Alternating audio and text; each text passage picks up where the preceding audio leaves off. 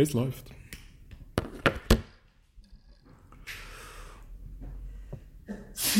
Gesundheit. Es ist Donnerstag geworden.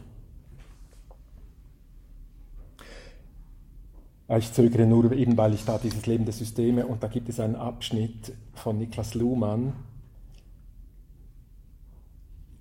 Ach komm, wir lesen gleich jetzt. Also nachher geht's los. Aber das andere habe ich euch ja schon erzählt, dass es ja vermutlich äh, zu einer Kunstperformance kommt, oder? Also weil mein Titel, der war ja gesetzt über das Verschwinden des Körpers. Arbeit am Sozialen. Und vielleicht sehen wir ja das, wie die, also wir haben schon erlebt, wie die Körper verschwinden. Und äh, jetzt verschwinden noch die letzten. Und äh, ja, und am Ende bist du allein in einem Raum, wo du nicht so genau weißt, wie der beschaffen ist. Ne? In diesem Raum ist etwas möglich, etwas anderes ist nicht möglich. Luhmann äh, hat einfach in diesem, was ich ja zur Pflichtliteratur gemacht habe, Niklas Luhmann, was ist Kommunikation?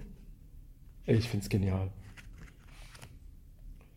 Und einfach diesen, diesen Abschnitt.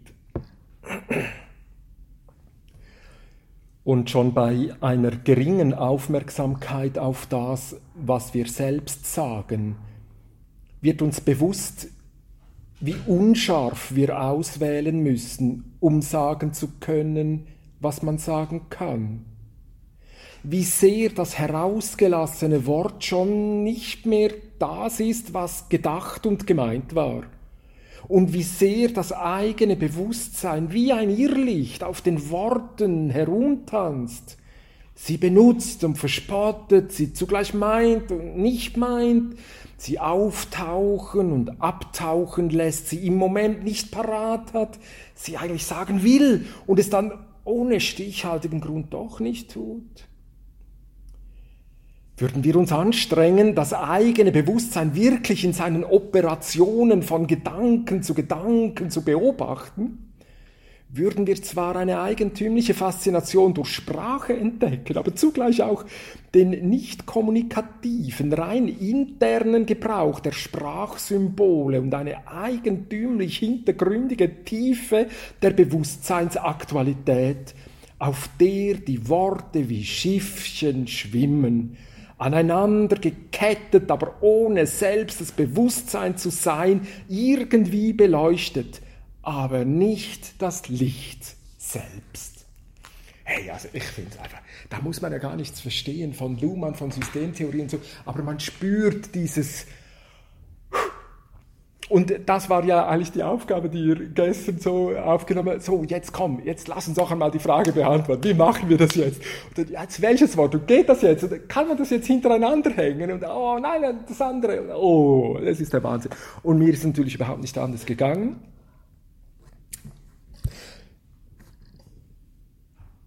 Ich habe die letzten Zeilen dann, äh, also im, im, im Zug, war auf der Herfahrt von Zürich nach St. Gallen, ist der Text jetzt gekommen und, ähm, und habe es jetzt, äh, ich lese ihn jetzt zum ersten Mal. Also ich weiß, ich weiß einfach, dass er noch nicht funktioniert. Es ist der 5. Juli 2018, ich habe mich bereits von Ihnen verabschiedet. Der Raum sieht wieder so aus, dass der Hausdienst Spaß haben wird. Also auf dem Hinterpunkt sind wir nicht. Er muss vielleicht auch noch etwas rumrücken, keine Ahnung. Ich habe mich bereits bei Ihnen für die Geduld mit mir und Ihre Teilnahme und Teilgabe zur Frage soziale Arbeit als Menschenrechtsprofession Fragezeichen bedankt. Mein Titel für die zweite Vorlesung war gesetzt und ich will diesen hier so engagiert zu beantworten suchen, wie Sie heute Ihrerseits Ihre Versuche verteidigt haben und wie Sie habe ich die letzten Sätze eben erst gerade gemacht und lese in dieser Sekunde den Text zum ersten Mal ganz durch. So geht es also ganz sicher noch nicht, aber wir werden sehen. Vielleicht sehen wir ja insbesondere eine Performance. Wenn ich also diesen Text über das Verschwinden des Körpers vorlese, verschwinden sie ja vielleicht plötzlich mit ihrem Körper. Sie wechseln vom Zustand der Anwesenheit zur Abwesenheit, aber nur für mich. Und für mich am allerwenigsten. Denn diese vier Tage werden mich noch beschäftigen und Sie haben vielleicht schon bald wieder meine Stimme im Ohr, weil Sie doch noch nachhören wollen, was ich hier vorgelesen habe. Die Sounddatei findet sich wiederum auf soundcloud.com slash sms2, sms und immer so weiter. Theorie treiben, ob sich dies nun eher dem wissenschaftlichen oder dem essayistischen Pol zuneigt, ist eine Übung, Zeitgenossenschaft zu bekennen, sagt Peter Sloterdijk. Ganz am Ende eines Vortrages über Niklas Luhmann, ziemlich genau ein Jahr nach dessen Tod. Niklas Luhmann ist 1927 geboren, Paul Watzlawick 1921, C. Wolfgang Müller 1928, Silvia Bernasconi 1936, Verweise auf diese Namen und Schriften scheint für mein Denken unumgänglich. Oder wie es auch Hedwig Richter sagt, die NS-Verbrechen wurden und sind der Fluchtpunkt meines Denkens. Wenn wir darüber nachdenken, was soziale Arbeit ist und was Menschenrechte sind, dann wird der Holocaust und die Programme der Euthanasie zum Dreh- und Angelpunkt unserer Überlegungen. C. Wolfgang Müller und die Nachfolgerin auf diesem Lehrstuhl an der TU Berlin, Silvia Staub-Bernasconi, haben uns Sozialarbeitern diese Aufgabe unauslöschbar ins Pflichtenheft geschrieben.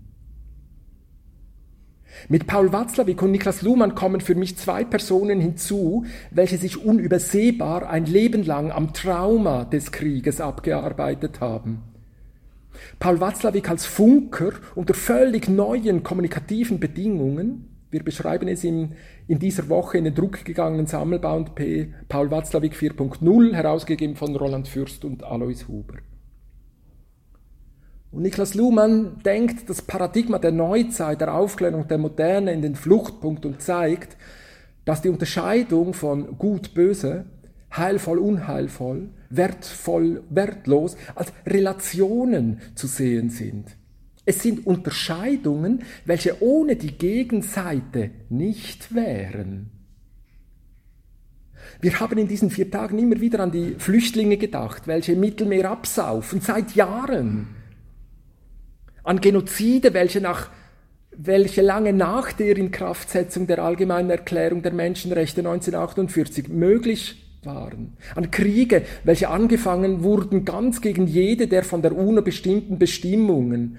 Wir haben über Beispiele aus dem eigenen Erfahrungsbereich der unfreiwilligen Verwahrung von Angehörigen gesprochen, über das Verfassen von Berichten über Menschen, welche in unseren Institutionen geholfen wird. Und immer wird das Buch mit den heiligen Texten der Menschenrechte hoch über unseren professionellen Köpfen erhoben vorgetragen. Hat uns nicht einer über Twitter gefragt, ob die Menschenrechte zynisch geworden seien? Hat diesem Account jemand von uns geantwortet? Ich auch nicht. Es geht darum, Übungen zu machen, Zeitgenossenschaft zu bekennen.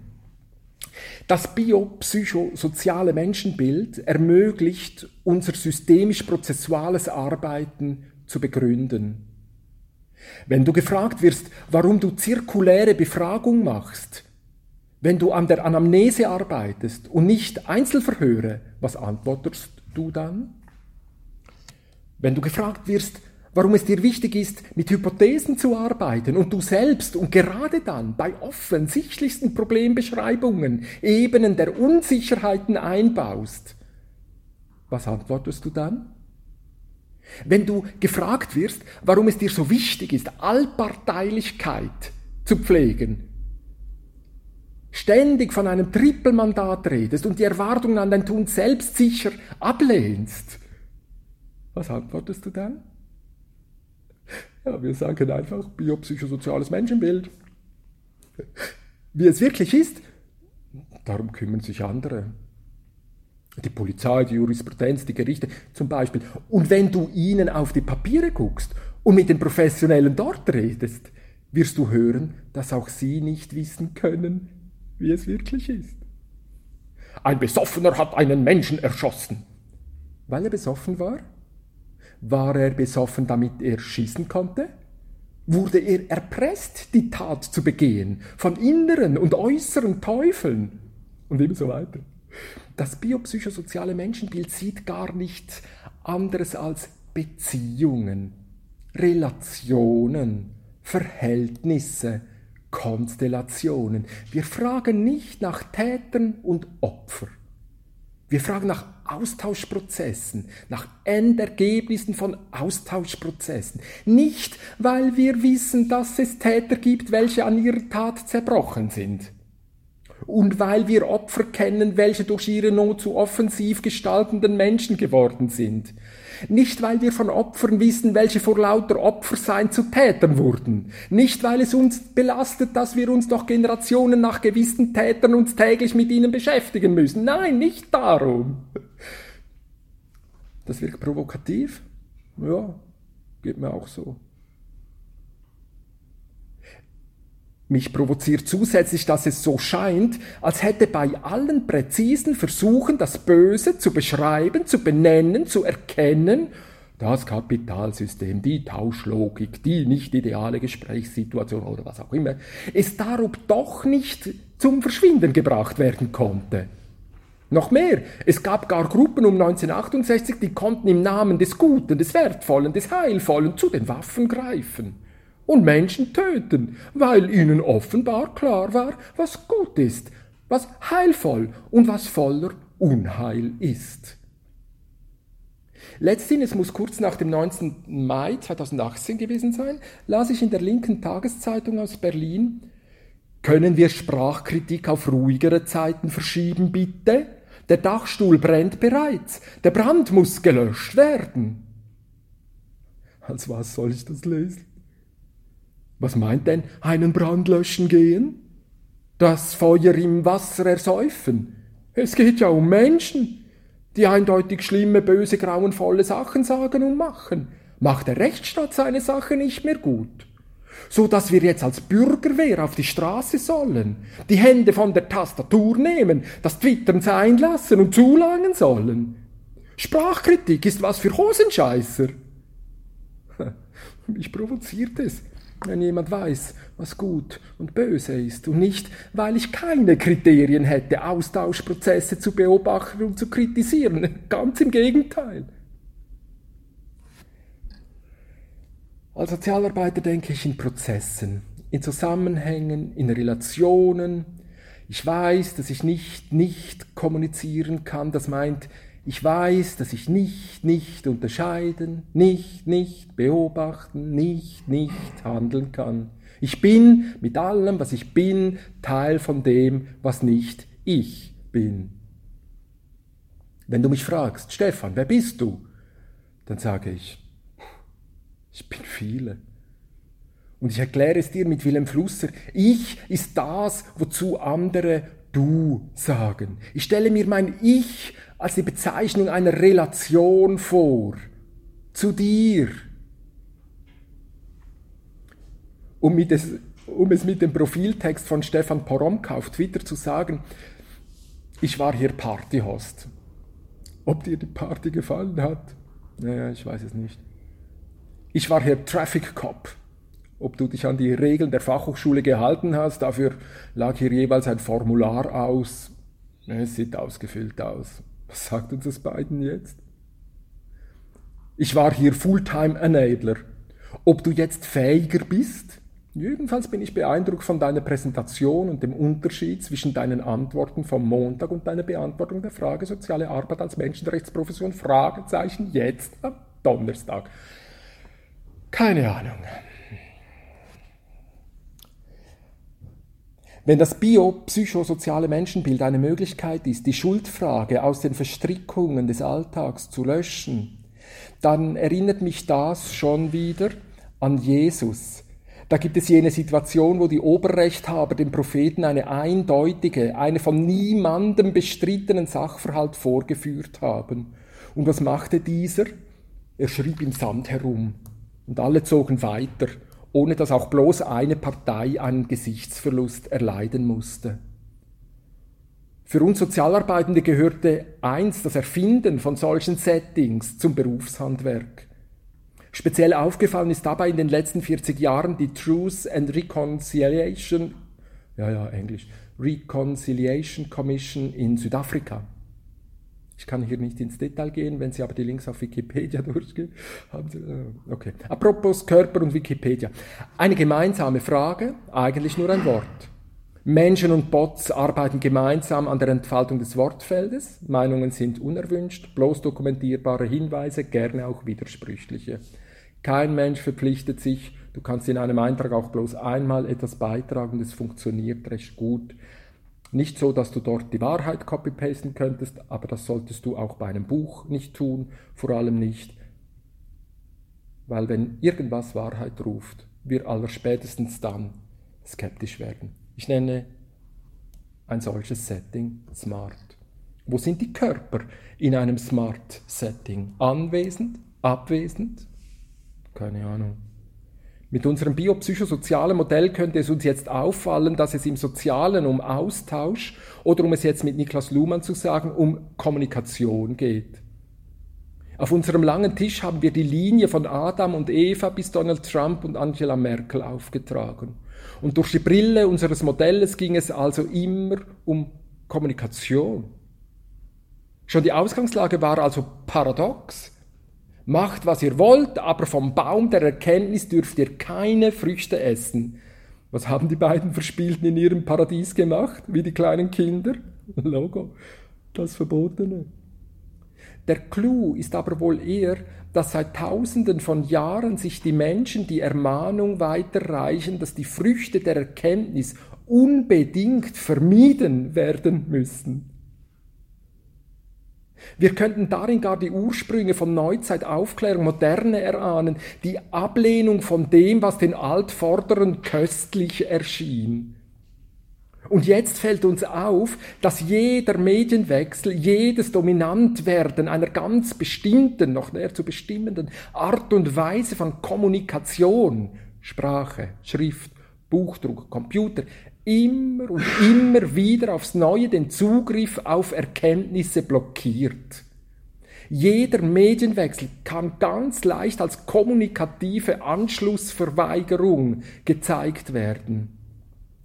Und das letzte dominante Kommunikationsmedium würden wir mit Niklas Luhmann und Dirk Becker als Buchdruck bezeichnen. Es geht um Massenmedien. Massenmedien zeichnen sich dadurch aus, dass diese das Mittel wurde, den einzelnen Körper aus der Menge der sozialen Zugehörigkeit zu reißen. Massenmedien zeichnen sich dadurch aus, dass sie kein Feedback zulassen. Zeitung, Film, Foto, Buch, Tonspur. Massenmedien zeichnen sich dadurch aus, dass nicht klar ist, wer Absender ist. Nicht die, die, sprechende, schreibende, produzierende Person wird favorisiert, sondern das abgegebene Objekt, das vorgetragene Argument, die Überzeugungskraft der Perspektive.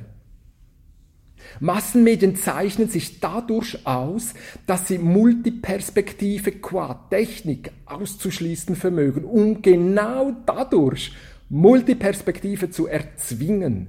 Der Workflow von Kritik wäre hier anschließend zu erwähnen. Aber lassen Sie es mich rasch andeuten, wie Medienwechsel den Zugriff auf den einzelnen Körper abzuwehren gesucht haben. Wurde die Sprache nicht etwa deshalb von diesen Affen erfunden, weil das ständige Gelaustwerden unendlich nervte. Wurde die Schrift nicht etwa deshalb erfunden, weil das tägliche Getanze um das Lagerfeuer unter der Fuchtel eines Zeremonienmeisters unendlich nervte? Wurde der Buchdruck nicht etwa deshalb erfunden, weil dieses kuratorische Gesalbe aus der Heiligen Schrift unendlich nervte? Wurden Computer nicht etwa deshalb erfunden, weil die Professoren ihre Erkenntnisse so differenziert differenzierten, dass diese Verzettelung ins Unendliche und Beliebige unendlich nervte. Buchdruck ermöglichte Autorität durch Autorenschaft, ohne Massenmedien kein Individuum, kein Ich, keine Individualität. Jetzt aber ist es nötig geworden, diese differenzierten Differenzierungen wiederum in Verbindung zu bringen, im Verhältnis zueinander anzeigen zu können, in der Art und Weise des Zusammenhangs erkennbar zu machen. Wir suchen nach der Grammatik einer konstellatorischen Kommunikation, mit Kriterien, Austauschregeln, Möglichkeiten, Behinderungsmacht auszuüben und Kompetenzen, Begrenzungsmacht zu realisieren, bei Silberstaub Bernasconi einfach nachlesbar. Bei Deleuze nachzuhören unter dem Hashtag filmt uns gerade ein Hansnöd ganz verbotenerweise Stellen ab einer DVD und haut sie uns in die Timeline. Danke. Okay, das ist, was mir heute Morgen möglich wurde zu notieren. Das genügt mir selbst noch nicht. Ich werde es nächste Woche überarbeiten und auf medium.com slash sms2 sms ablegen. Ich muss hier abschließen. Soziale Arbeit ist Arbeit am Sozialen, nicht am Körper, nicht am Psychen. Die Menschenrechte der EMRK sind ein Verweis auf eine Zeit, in welcher Menschen diese eben gerade erst aus der Masse der Massenhaftigkeit herausgelösten Individuen, die Umwelt so bearbeitet worden ist, dass diese ganz freiwillig den letzten Atemzug genommen haben, welcher sich gegen ihren Körper richtete und sie zum Verduften brachte, wie Gas die Menschenrechte, das Recht als ein mich selbst erkennendes Wesen zu sein, zu leben und von allen Früchten im Paradies zu kosten, sind mir eine Aufforderung dafür, dass Beziehungen, Relationen, Konstellationen nicht sind, wie sie sind, sondern nach einer Arbeit am Sozialen verlangt. So. Keine Ahnung.